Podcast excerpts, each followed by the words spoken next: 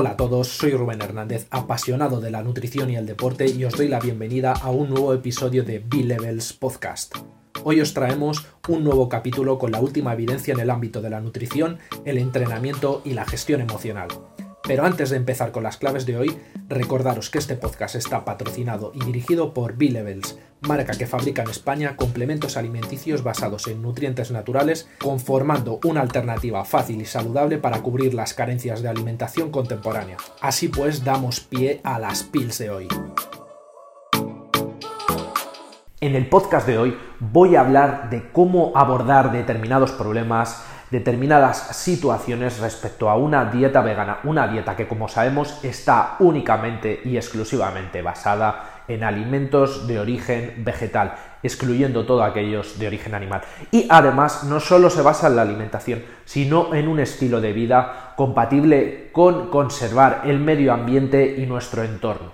Aparte de esto, como os digo, os voy a dar determinadas herramientas para poder encaminar ese rendimiento deportivo que quizás se está resintiendo por faltas en la alimentación o simplemente esa introducción paulatina que tenemos que hacer a esta dieta si eres nuevo en ella. Así pues, vamos con las herramientas. La primera herramienta que os quiero dar, que quizás no sé si se le puede llamar herramienta, es que la comida sea no procesada, de carácter natural, entre comillas, o comida real, este último término no me gusta tanto, pero en definitiva una comida sin procesar, rica en nutrientes, tal y casi como la encontramos en la naturaleza.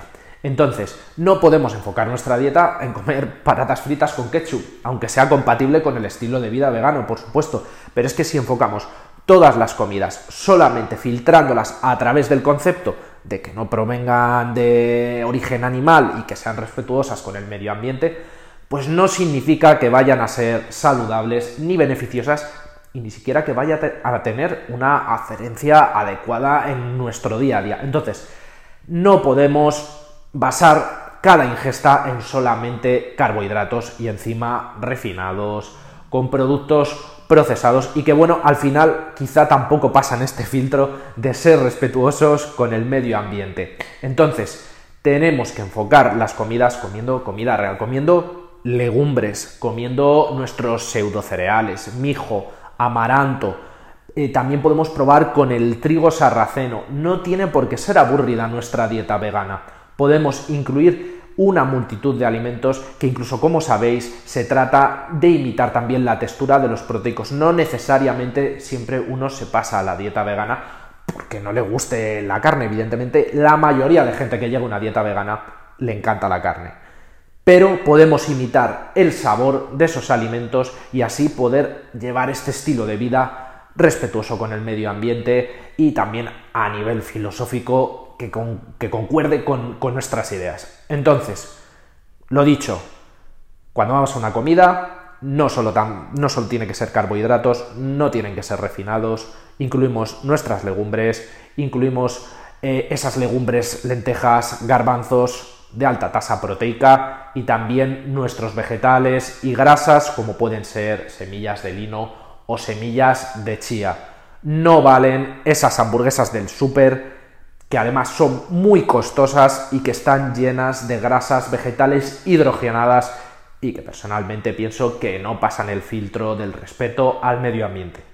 La siguiente herramienta de la que os quiero hablar tiene que ver con el rendimiento deportivo, tiene que ver con esa gente que va al gimnasio y se pega un palizón, una sesión tremenda con sus pesas, su cardio, quizás se va a hacer una tirada larga en bici o practica algún deporte más especial como alpinismo. Entonces, estas personas van a tener una demanda energética tremenda, va a ser muy alta, va a ser mucho más alta que la persona promedio eh, que está sentada, que trabaja laboralmente jornadas muy largas, sedentario y que quizá no va al gimnasio. Entonces, ¿qué problema nos vamos a encontrar si hacemos dieta vegana y somos deportistas muy activos?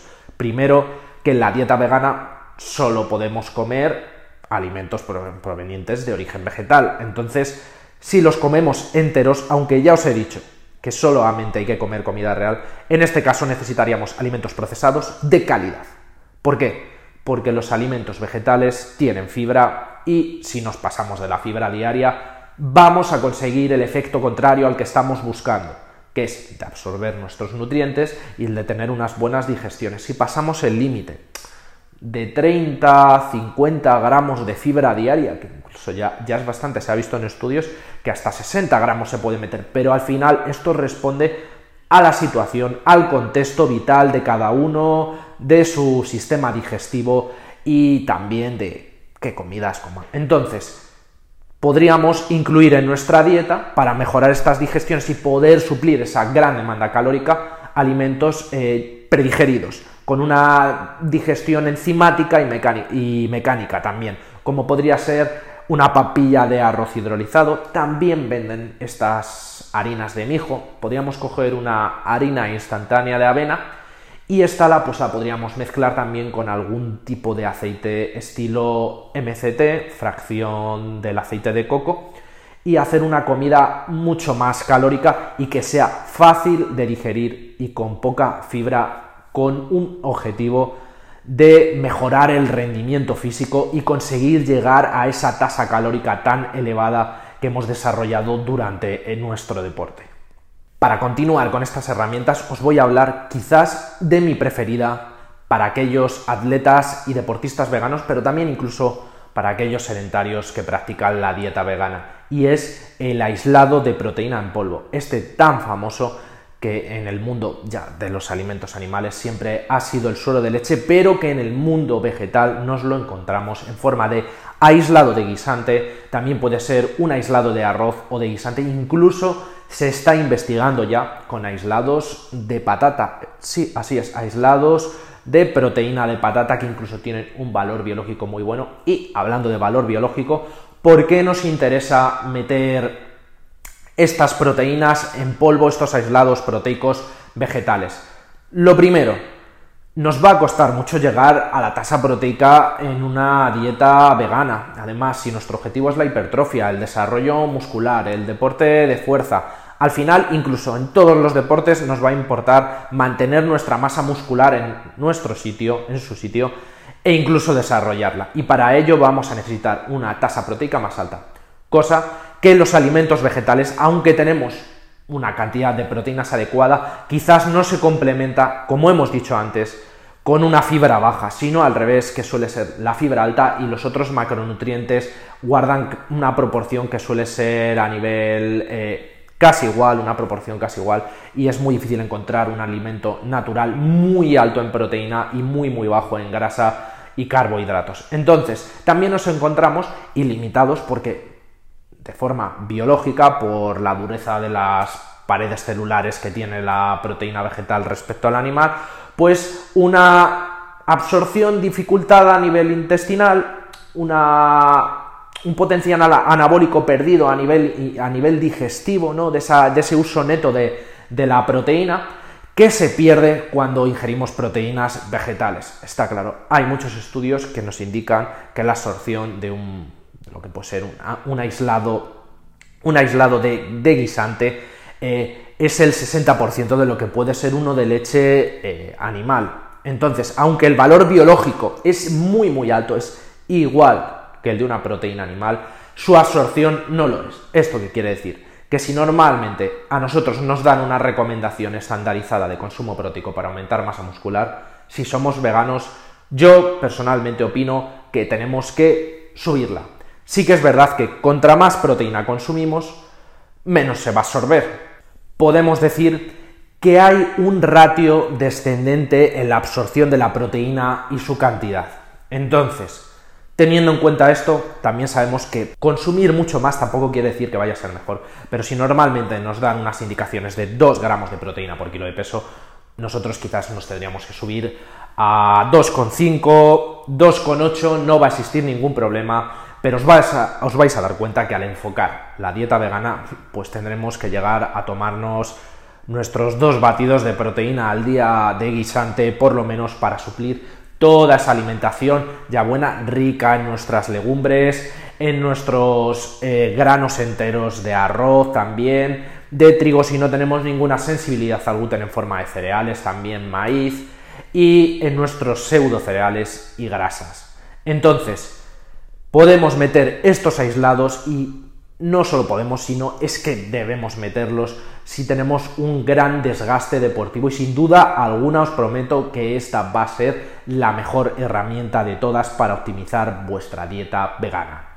Continuando con las herramientas que os venía contando, la siguiente de ellas quizás no tiene que ver con el tipo de comida que comemos, pero sí cómo la cocinamos. Normalmente desde otras ópticas, desde otros enfoques de dieta, como puede ser la dieta carnívora, que es completamente opuesta a la vegana, o algunos partidarios de la dieta keto atacan a la dieta vegana con los antinutrientes que tienen varias legumbres y varios granos.